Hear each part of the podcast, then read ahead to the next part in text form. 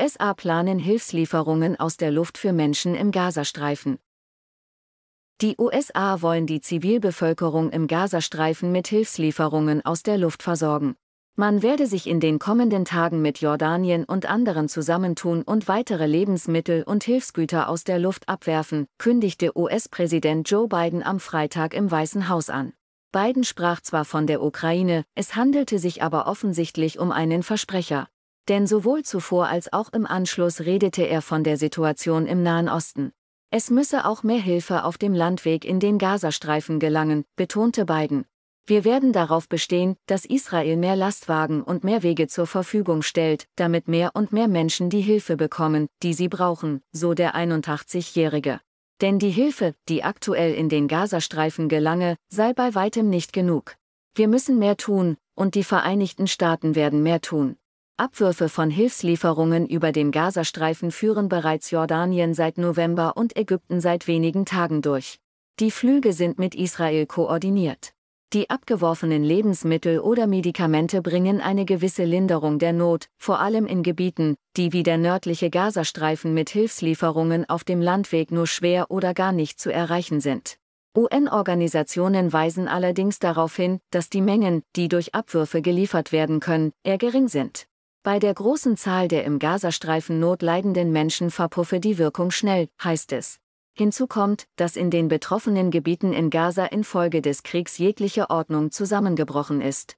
Um die abgeworfenen Pakete prügeln sich häufig junge Männer, um etwas für ihre Familien zu ergattern. Einfacher wäre es, meinen UN-Mitarbeiter, wenn Israel einfach Lkw-Hilfslieferungen über Grenzübergänge im Norden des Gazastreifens zulassen würde. Die US-Regierung mahnt seit Wochen die katastrophale humanitäre Situation in Gaza an und pocht auf eine Waffenruhe. Gemeinsam mit Ägypten und Katar vermittelt Washington zwischen der islamistischen Hamas und Israel, um eine Feuerpause zu erreichen. Ziele sind die Freilassung der Geiseln in den Händen der Hamas und die verbesserte Lieferung von Hilfsgütern in den Gazastreifen.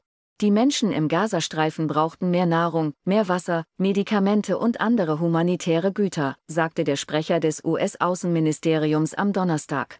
Und sie brauchen das jetzt. Wir sind nicht in der Lage, genügend Hilfsgüter per Lastwagen zu transportieren, so dass wir verzweifelte Maßnahmen wie Luftabwürfe ergreifen müssen, zitierte das Portal Axios einen US-Regierungsvertreter vor einigen Tagen.